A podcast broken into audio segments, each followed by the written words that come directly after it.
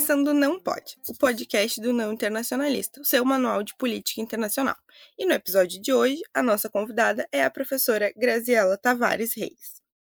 Oi, professora, tudo bem? Oi, querida. É uma alegria estar aqui com vocês no Não Pode.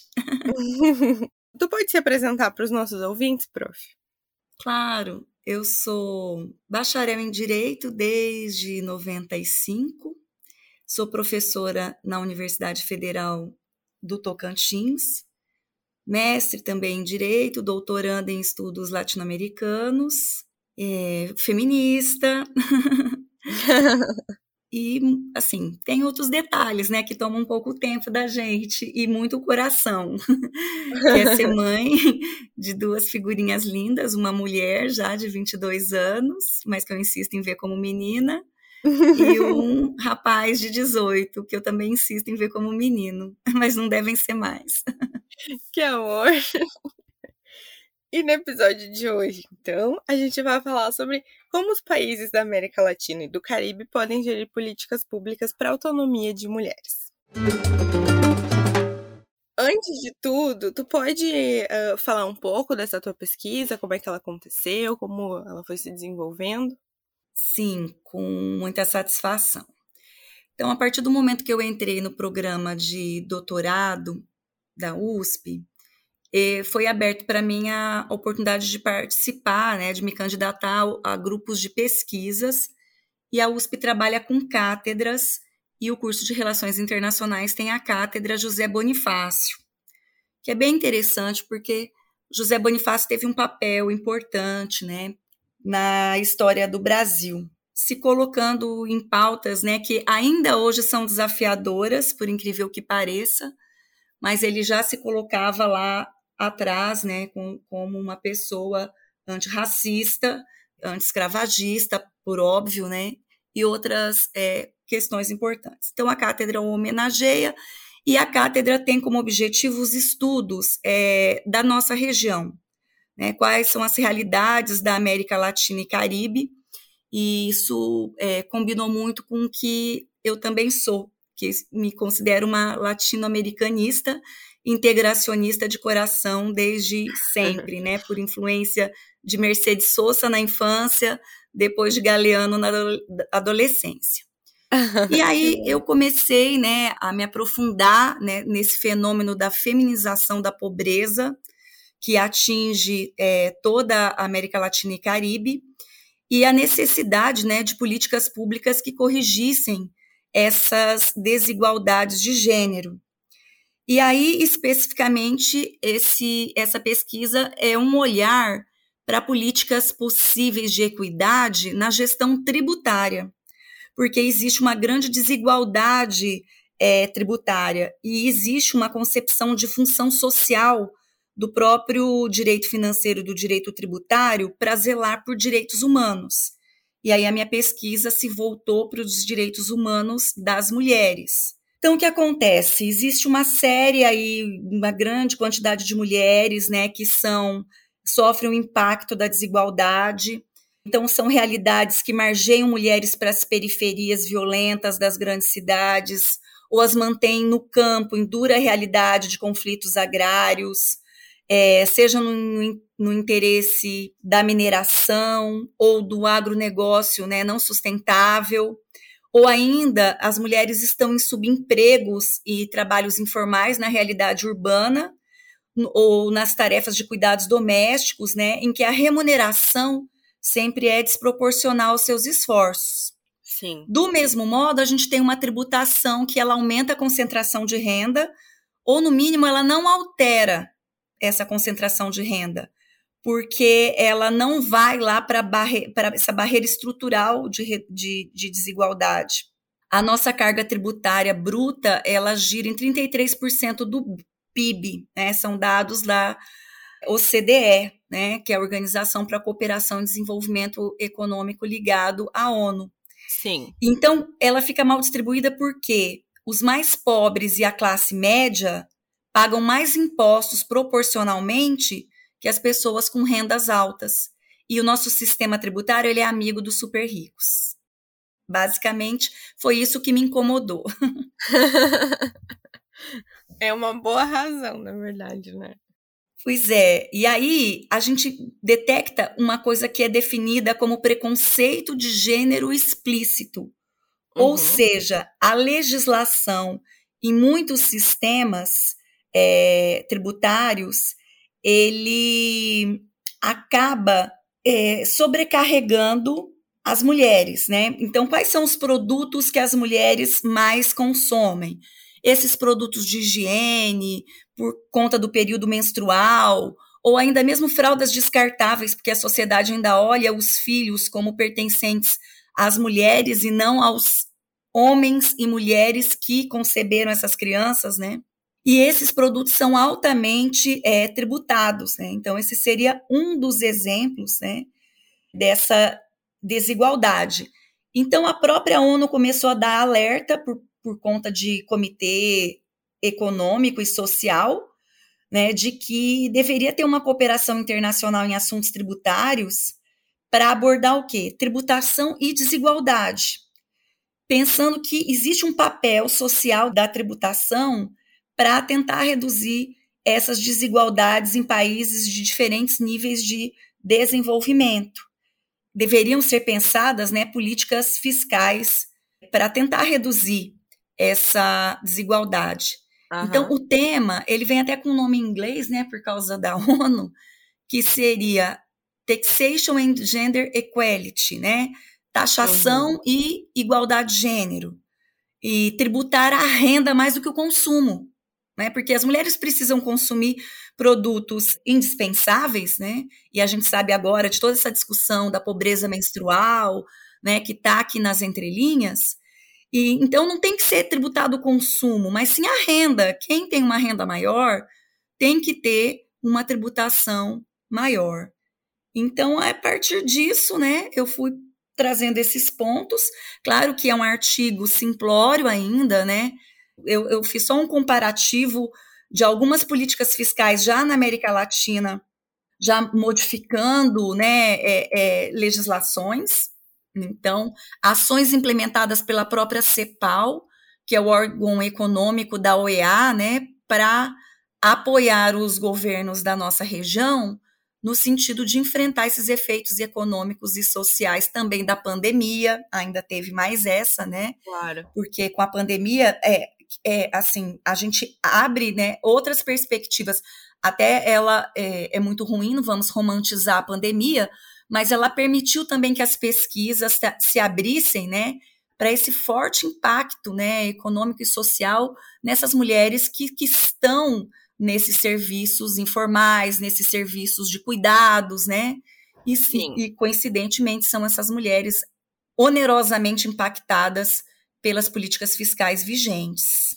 Então, é, se percebeu mais do que nunca né, a necessidade de uma cooperação regional e aí isso, isso em consonância aos objetivos do desenvolvimento sustentável, né, da Agenda 2030, ODS, e aí pensando, né, a tributação também como um direito político e como um direito humano, o que até então era uma, uma novidade, assim, nas perspectivas do direito, né?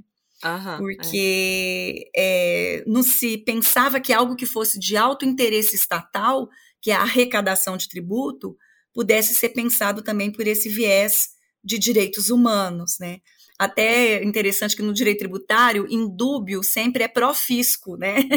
Então, se tem há uma dúvida se algo deve ser tributado, se deve ser exigido uma tributação, se deve ter uma sanção para quem não pagou aquele tributo, então, na dúvida, sempre tem que privilegiar o interesse do fisco. E agora a gente traz essa outra perspectiva, né, de uma cultura tributária mas que esteja aí atenta, né, à população que mais padece. E a gente sabe que a evasão fiscal, por exemplo, né, que a, a sonegação fiscal, ela vem sobretudo das classes mais abastadas. Então, o que acontece? Essa tributação de consumo não permite que haja sonegação fiscal. Né? Se eu vou comprar um produto altamente eh, tributado pelo ICMS, então, eu não tenho outra escolha, né? Se eu não posso pagar aquela tributação, eu não vou ter aquele consumo. Né? E as pessoas começam a não ter acesso né, a produtos que são fundamentais para sua própria dignidade. Mais uma vez, trazendo o exemplo né, do, do, dos absorventes, dos materiais de higiene é, para as mulheres. Né? Então, é, a pesquisa andou por esse caminho. Então, a gente pode falar de uma coisa é, muito nova: impostos sexistas na América Latina. Né? Então, é até interessante que aqui no, nos países do Mercosul a gente tem uma diferença, né? Os países do Mercosul têm uma tributação específica que chama Imposto sobre o Valor Agregado. Uhum. E o uhum. Brasil não tem esse imposto. Então, tem também essas discussões, né, da gente também definir impostos é, similares, né? E, sim, tem uma campanha muito interessante no impostos, é, sex, no impostos, impostos sexistas na Latinoamérica, né? E já tem uma hashtag é, para isso. Então é bem, é bem bacana assim a gente ver que a pesquisa, né, ela pode se voltar para mudanças né, de políticas públicas, é, para mudanças legislativas, né, que busquem a, a, a equidade. Sim. Eu adorei esse tema, achei muito bom. Estou aprendendo muito, eu não conhecia. Estou adorando. São novidades, né? Eu também aprendi muito com essa pesquisa, né? Porque, claro que eu não inventei nada disso. é, nós, é, pesquisadores sociais, né? É, a gente busca dados aqui e acolá e, e vai trazendo reflexões, né? Das relações internacionais, da sociologia, do direito, é, da economia, né? E para a gente poder concluir é, alguma coisa que as nossas conclusões não são assim é, tão inusitadas, né? É como se a gente organizasse ideias, né, de, de, de várias pesquisas para propor algo, né, que seja é, construtivo, né?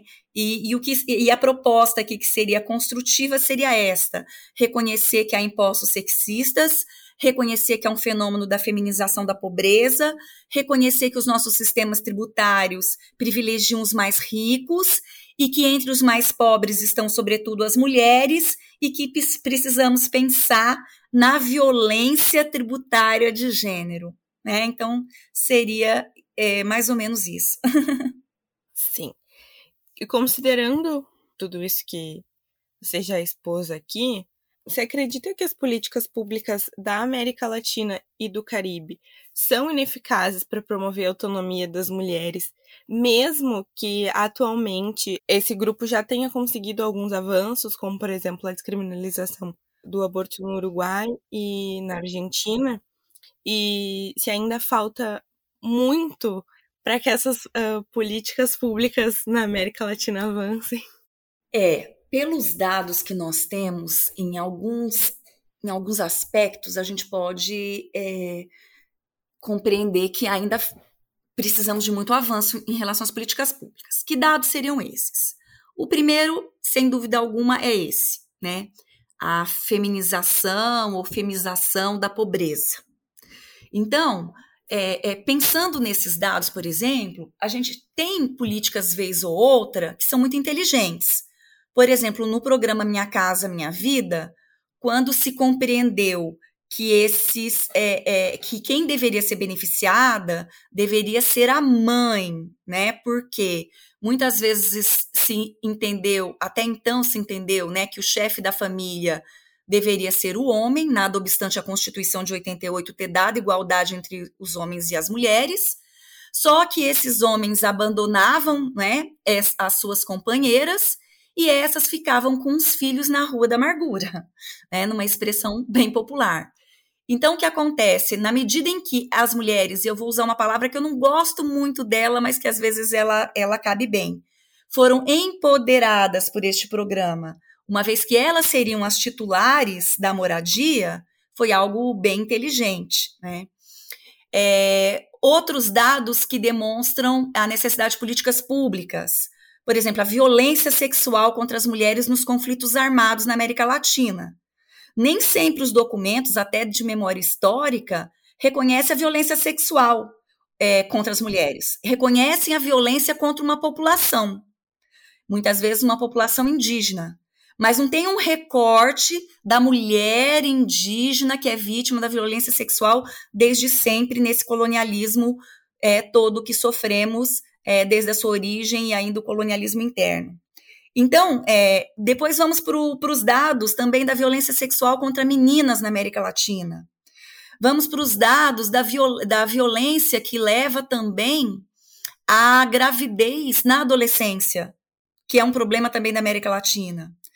Vamos aos dados do aborto né, é, é clandestino, dos abortos clandestinos e das mortes de mulheres. Então, sem dúvida alguma, as políticas públicas em atenção à saúde, à vida, sobretudo, à integridade psíquica, à integridade sexual, física das mulheres, é, é, está insuficiente né? Então, por esses dados, né? Não é porque eu acho ou porque eu queira, né? Sim, Nós temos claro. que olhar os dados, né? E, e, e, todo o tempo esses dados, ainda bem, estão sendo mapeados, porque, mais uma vez, a gente tem que lembrar, né? Da importância da pesquisa, da ciência, né? Da universidade, né? Que tem que ser cada vez mais inclusiva e diversa, para que as pesquisas tenham um olhar, né? Para todas as perspectivas sociais, né? Então, é, é, eu te respondo, né, que por força desses dados que trazem aí índices alarmantes, né, de mulheres mortas, de mulheres violentadas, de mulheres à margem é, do acesso à educação é, formal, né, é, é, de mulheres em subempregos, precisamos sim de políticas de igualdade de gênero, de promover mais é, eficiência nessas políticas, porque às vezes há políticas, né, mas elas não têm o alcance necessário. E aí entra para além da academia e da pesquisa algo também que é absolutamente necessário: mobilização social. Aí vem as coletivas, os movimentos sociais de mulheres, os movimentos feministas, para dizer qual é a pauta das mulheres, né? A representatividade, o lugar de fala, as mulheres pretas, as mulheres indígenas, é, as, as mulheres pardas, as mulheres da periferia, as mulheres do campo, as mulheres ribeirinhas, tem que haver, né? E também é, as mulheres urbanas, né? As mulheres é, de mais idade, as mulheres é, jovens. Então, tem que haver toda uma mobilização, tem que ser colocada a pauta. Por sua vez, a, a pesquisa tem que estar atenta às necessidades sociais também, para pesquisar dentro daquilo que é urgente, né? E isso tudo tem que repercutir no Poder Executivo com políticas de gestão eficientes, atentas a, a esses dados, né? E políticas legislativas que também alcancem né, as necessidades das mulheres. Sim. Partindo disso, então, por que as políticas públicas voltadas para mulheres, principalmente no que tange os direitos reprodutivos, ainda são consideradas como tabus? Talvez porque sejam pensadas e efetivadas por homens na grande maioria das vezes, porque é, ainda se permite uma interferência não científica né? Os valores morais e religiosos são individuais e eles não devem ser confundidos no momento de se definir políticas públicas. É, porque ainda há uma forte influência né, do patriarcado, é, é, no sentido de que são invisibilizadas as necessidades das mulheres, ou elas são é, é, ditadas né, por homens mesmo. Então, seria uma conjugação desses fatores. E, claro, uma representatividade política que seja sensível né, às necessidades das mulheres. Nós não podemos ter representatividades políticas negacionistas das necessidades das mulheres e, e claro, né, há, há, representações políticas que confessam né, que a mulher deveria, na, na concepção dessas pessoas, tem um papel de subalternidade na sociedade. Aí é claro que desses grupos políticos não tem como se esperar políticas públicas inteligentes e eficientes, né? Porque é, há uma ideologia aí de que a mulher deva ser subalterna. Então, ela vai continuar ganhando menos, ela vai continuar nos trabalhos informais, ela vai continuar com muita dificuldade, às vezes impossibilidade, às vezes não, muitas vezes impossibilidade de ter uma qualificação é, é, acadêmica, né? De não ter tempo e condições também de se mobilizar socialmente, porque ela tem que sobreviver, né? Ela tem que trabalhar para pagar o que ela comeu ontem, né? Então, como é que ela ainda vai ter tempo para se mobilizar socialmente, para se mobilizar politicamente, né? é muito triste essa realidade. Então, precisamos de pessoas que pensem em políticas públicas que é, tenham um compromisso com essas pautas, né? Sem esse compromisso, as coisas se mantêm como estão. E claro que a, a, a situação de desigualdade, ela beneficia a quem está se privilegiando dela, né? E, e, claro que quem se privilegia dela não tem menor interesse em mudanças, né? E, e, com isso começa a haver a criminalização, né? De quem se envolve é, nessas perspectivas de mudança. Inclusive essa desqualificação toda que a gente vê da pesquisa, a, a, a inexistência de bolsas de pesquisa, né? E, e tem a ver muito com isso, com quem ainda luta para que se mantenha a desigualdade. Então, existem planos né, nacionais, planos de cooperação, planos ligados a ministérios, planos ligados a, a, a até o trabalho da própria ONU de buscar igualdade de oportunidades e direitos. Mas existe né, as pessoas que querem minar esses planos por seus interesses, é, obviamente. Né? Então é uma luta, é um enfrentamento mesmo. eu acho que é, um, é, o grande, é a grande mudança do século XXI, que é esse entendimento de que grupos específicos precisam de políticas públicas específicas. E parece, de uma certa forma, que a classe política ainda não, não compreendeu completamente essa, essa demanda. Não concordo demais com você. Concordo mesmo. É isso mesmo é, agora eu vou fazer 50 anos, né? Então você falou e eu fiz uma retrospectiva rápida aqui das décadas que nas quais eu já tinha algum entendimento, né? É, é isso mesmo, o século XXI começou e foi bem gradativo, foi timidamente, né? E sim. a gente vê que, que sim, tem muita gente empenhada e, e a sociedade parece se despertar cada vez mais para isso que você traz mesmo. que seja assim, né? Que seja assim, que seja algo que não seja detido mais. É, sim, porque o século XXI ainda é jovem, então dá tempo. Então, ainda. temos ainda uhum.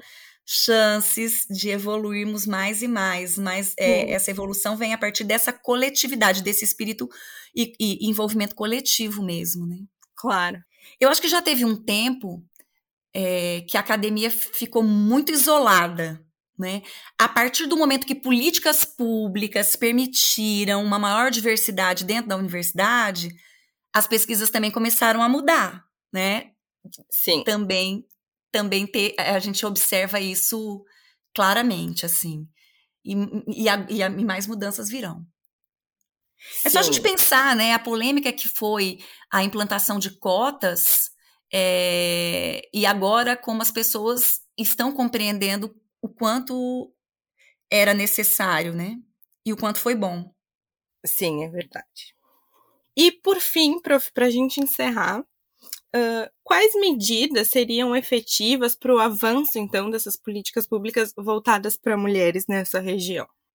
Nesse artigo, eu bato na tecla, porque eu estou na perspectiva né, latino-americanista, estou na perspectiva de detectar problemas similares em países da América Latina e do Caribe. Então, essa a perspectiva de, de, desse fragmentozinho, né, dessa pequeníssima pesquisa, é da cooperação regional. Então, vamos compreender, né, a partir da, da própria Organização dos Estados Americanos, vamos compreender a, a partir dos dados da América Latina e Caribe que nós temos um problema e vamos nos, nos comprometer em cooperar regional, regionalmente para é, organizarmos e efetivarmos planos internos de igualdade de oportunidades e direitos, especificamente aqui de igualdade tributária de gênero. É, e aí a gente começa a olhar né, é, as constituições, é, por exemplo, né, a Constituição da Venezuela, ela impõe um esforço tributário para quem tem menor capacidade tributária, incluindo as mulheres. Uhum. Ela teve uma, uma mudança nesse sentido. Né? Então, que a gente também pense nisso. Tem é, um movimento é, na América Latina muito interessante, ele chama Fesminismos, que aponta né, é, é, esses dados, né, um dos dados que de nove dos dez países avaliados, os absorventes higiênicos e absorventes internos são sujeitos a alíquotas integrais do imposto de valor agregado, que é o imposto que a gente não tem aqui no Brasil. E que a única exceção seria a Colômbia, né? Porque lá um grupo de feministas, né, conseguiu zerar a alíquota, né? 0% de alíquota para esse tipo de produto.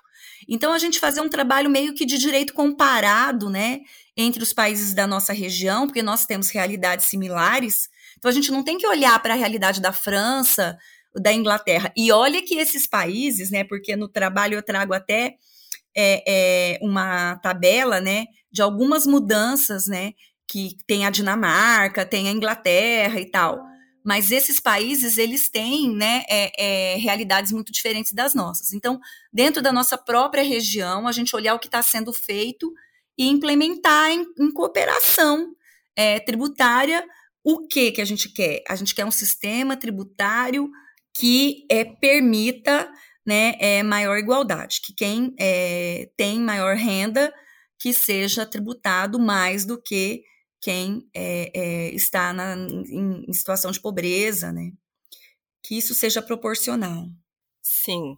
Não sei se eu te respondi direitinho, né? O que nós queremos são políticas públicas de busca de equidade. Então, uma nova gestão fiscal e tributária como um compromisso né, em cooperação de toda essa região. Uma agenda construtiva né, de todos os países é, da América Latina e Caribe para uma readequação tributária. É, isso seria um compromisso que já foi provocado pela CEPAL, sabe? Uhum. Por isso que está dentro da governança econômica né, da governança internacional. Então, dentro dessa governança econômica, um meio de incidência tributária como um caminho para uma sociedade mais justa e solidária, né, com Sim. diminuição de desigualdades regionais para as mulheres. Se são as mulheres as mais atingidas por essa desigualdade, então políticas para as mulheres é que devem ser agora a, a nossa o, o, o primordial, né? Então, com isso, a gente chega ao fim do nosso episódio. Prof, eu adorei. Ah, espero que eu não tenha falado demais, viu? É, eu até vou justificar que eu não tenho experiência com podcasts, né? Então, às vezes eu não sei, eu sou de outra geração e tudo. Às vezes a gente erra, sabe, na, nas medidas. Não, tá ótimo. A gente tá bem no tempo, tudo certo. Então eu agradeço. E agora, então, pessoal, vocês não podem falar que não sabem sobre políticas públicas dos países da América Latina. E posso dizer uma coisinha? Desculpa, desculpa, desculpa, claro, mas eu não posso claro. deixar de dizer. Parabenizar vocês, né, por esse projeto incrível. Aliás, eu errei lá atrás, né? Eu falei do movimento social, eu falei, falei da academia, eu vejo vocês aqui como um braço, né, da academia, como um braço do também certamente são pessoas que devem ter um envolvimento social, né, de engajamento político, de preocupação, né, com, com, com o seu país, com as, com as questões regionais. Então, acho incrível esse projeto, parabenizo, né, já percebi que são pessoas jovens que estão por trás disso, então aquela, aquele, aquele chavão, né, que, que é bem verdadeiro, né, que o futuro está na mão de vocês, e aí eu fico bem esperançosa mesmo. Muito obrigada, a gente fica muito feliz. E sim, o Não Internacionalista é feito de jovens que estudam uh, relações internacionais e atualmente estudam também outros cursos, como letras, comunicação e afins. Maravilha! Uh, e são pessoas de todo o Brasil. Admiro muito. Um beijo de carinho em cada um e cada uma que constrói isso aqui. Então, prof, muito obrigada por ter aceitado o nosso convite. E é isso, pessoal. Sigam as nossas redes sociais, arroba o Não Internacionalista, e até o próximo episódio.